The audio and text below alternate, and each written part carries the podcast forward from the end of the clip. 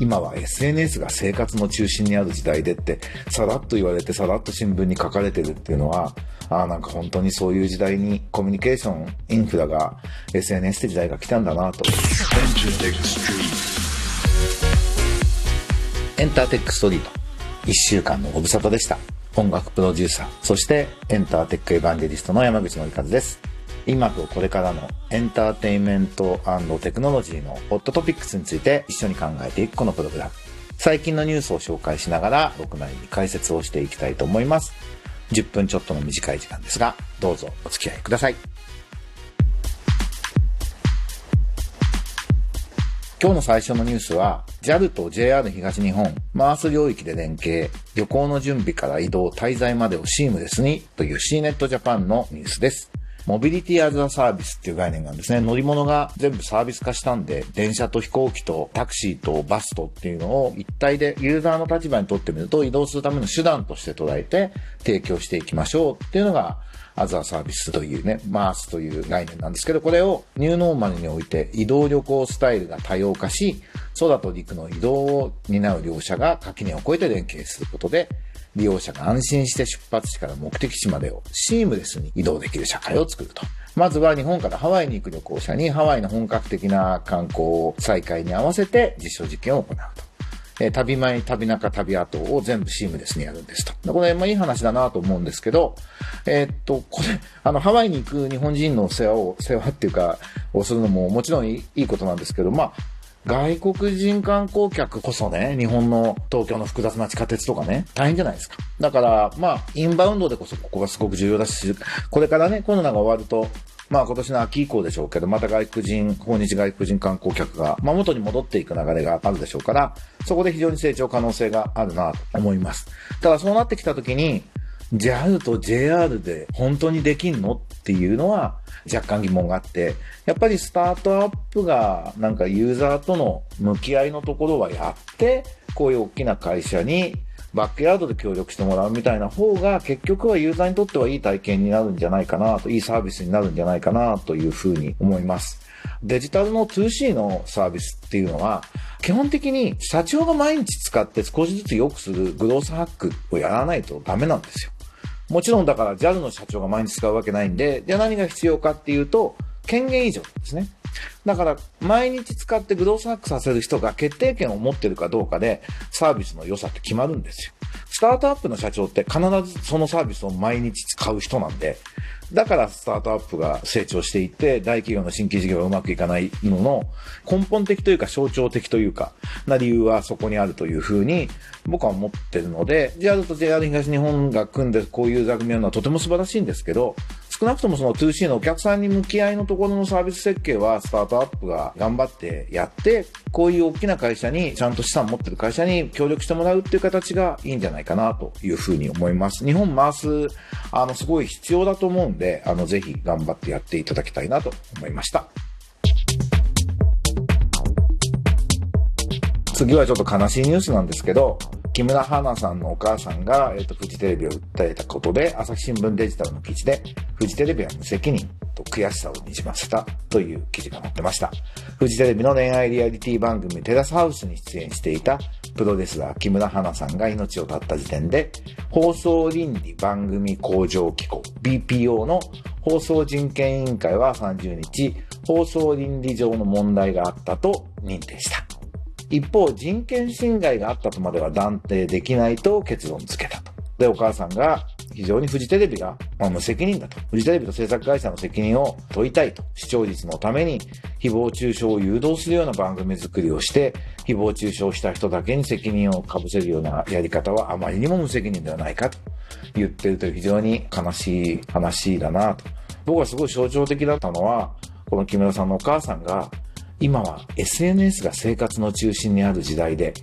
今回の結果に関して時代に追いついてないと感じたとおっしゃったんですね。もうこう、なんていうんですか、一般人って言っていいのかどうかわかんないですけど、今は SNS が生活の中心にある時代でって、さらっと言われて、さらっと新聞に書かれてるっていうのは、ああ、なんか本当にそういう時代にコミュニケーション、インフラが SNS って時代が来たんだなと思いました。あの、匿名の、ツイッターの匿名アカウントのやつがなんか言うの無視する文化を広げたいなと僕は思うんですよね。卑怯じゃないですか。一言で言うと。だから、ツイッターで匿名で誰だかわかんない状態でなんか攻撃してくる。まあ YouTube のコメントとかもそうだけど、それはもう無視。相手にしない。っていうカルチャーをなんかみんなで持つと、それでだいぶマシになる気もしますね。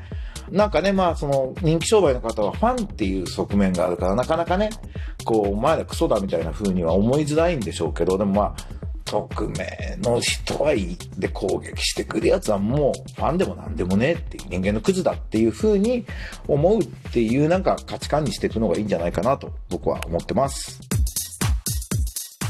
続いてはリアルサウンドテックのニュースです。えーストリーミングは儲からないは事実か誤解か。ロイヤリティについて説明する Spotify。ラウドクリア導入の意味を考察という記事ですね。Spotify がロイヤリティどういう支払いをしているのかってことを説明する新しいサイトでラウドクリアっていうのをオープンしたと。アーティストから不満が寄せられてきたロイヤリティ支払いをきちっと明確に説明するとなってます。だから、ストリーミングだと儲からないっていうことは結構当たり前のように言う人いるんですけど、大体は誤解だと思うんですよね。マクロで言えば、お客さんが CD を1枚買ったら3000円入ります。そのうちアーティストに何パーセント分配されましたか？ストリーミングサービスで1500円、Spotify に払います。そのうちの何割がアーティストサイドに還元されましたか？っていう風に比較をすると、パッケージだと、まあせいぜい20%ぐらいなんですよ。15とか。アーティスト印税は1%とかね。現場印税が12から15とか。そういう数字なんですよね。でもストリーミングサービスの場合は、現場はまあ50%ぐらい。それとは別に著作権がまあ12%ぐらい分配されてるわけですよ。だからユーザーが払ったお金のアーティストサイドの還元率はストリーミングサービスの方が2倍から3倍大きいわけですね。なのでどっちかっていうと実はレーベルとか事務所とアーティストの分け方の問題でその CD の時はレコード会社がプラットフォーマーだったんで CD をレコーディングして CD をプレスして発売日に置くっていうね。で、そこの仕事なくなったのに、レコード会社の取り分がそのままになってたりする場合が多いわけじゃないですか、契約が。だむしろそっちの方が問題だというのが、冷静に客観的に見た場合はそうなんですよ。だもちろん Spotify はそれを主張したいんだろうな。で、なんかちゃんとそれを透明化っていうのがでもまあ一番大事で、Spotify は何をやって何パー取っている。再生回数に応じての分配っていうのは具体的に言うとこういうことになるというようなことをきちっとみんなが理解してくると良くなるんじゃないかなと。なんかでもこのサイト貴重だなと思ったのは2020年時点で Spotify は230億ドル以上。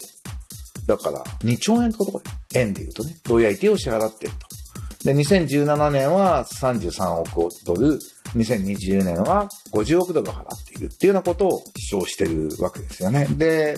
Spotify の CEO のダニエル・エクは2018年に投資家に対して100万人のクリエイターが生計立てられるようにするというふうに言ってるそうなんですけども、まあ、現実には10万ドルクラスのアーティストが7800人と。50万ドルクラスが1820人、100万ドルに関しては870人と。まあでも、生計立てるってことですね、10万ドルって1000万ぐらいなんで、それが7800人いると。これがまあ、どこまで伸びるかっていうのが一つの目安ですかね。まあ、まだアーティストの分配率も10万ドル以上のアーティストもどんどん増えてるというので、まあ、注目しましょうということになるのかなと思います。まあ、一番大事なのは、透明性を持ってアーティストが正確に状況を理解して、で、自分たちでしっかり責任持って選んでいくと。まあそういう時代がもう始まってるんだと思います。音楽ビジネス、特に音源ビジネスの、まあ、エコシステム、仕組みが変わっているっていうことで、で、日本もこれから本格的にそれが起きるんで、えーしっかり理解することを大事だと思います。えっと、僕自分がモデレーターのイベントで、ニューミドルマンコミュニティって僕が主催しているコミュニティで、えー4月9日金曜日の夜に、こんな感じのテーマでイベントやります。興味のある方は PTX で見つけてきてください。コミュメンバーじゃなくても、えっと、1000円払えば参加できますというオンラインのイベントです。えー音楽ビジネス最前線2021。すべてのサービスがアズアサービス化する時代に、世界と日本で起きることっていうね。レコード会社も事務所ももうアーティストを中心としたサービスになってますよっていう話を、えー説明しながら、えー皆さんの悩み相談みたいなことを受けたいなと思います。えーちなみにイベントだと、えっ、と、4月10日、翌日土曜日1時からは、えーこれは無料のオンライン講座で、まあ、作曲家の山口ゼミっていう僕は作曲家育成の講座の、まあ、番外編みたいな感じでやるんですけど、ジャスラック会員って損なの得なの？これからの作曲家のための著作権ビジネス入門っていうのもやります。著作権がどうなってるのか知りたい人はぜひこれを受けてもらえればと思います。ということで、ちょっと最後宣伝になりましたが、もう一個宣伝で、僕ノートで新しい連載を始めました。えー、沼田勲さんという、僕古い友達なんですけど、金融の専門家、株式公開の専門家、中国市場の専門家なんですけど、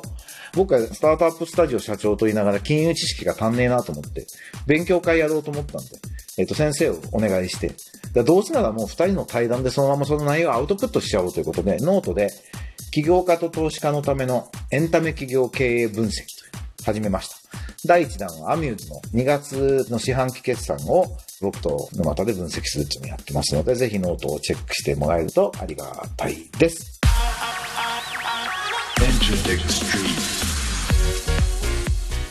ということで、エンターテックエヴァンジェリスト山口のりかずのエンターテックストリート。今週はいかがだったでしょうか？だいぶ暖かくなってもう春で嬉しいですね。えー元気出していきましょう。また来週お会いしましょう。バイバイ。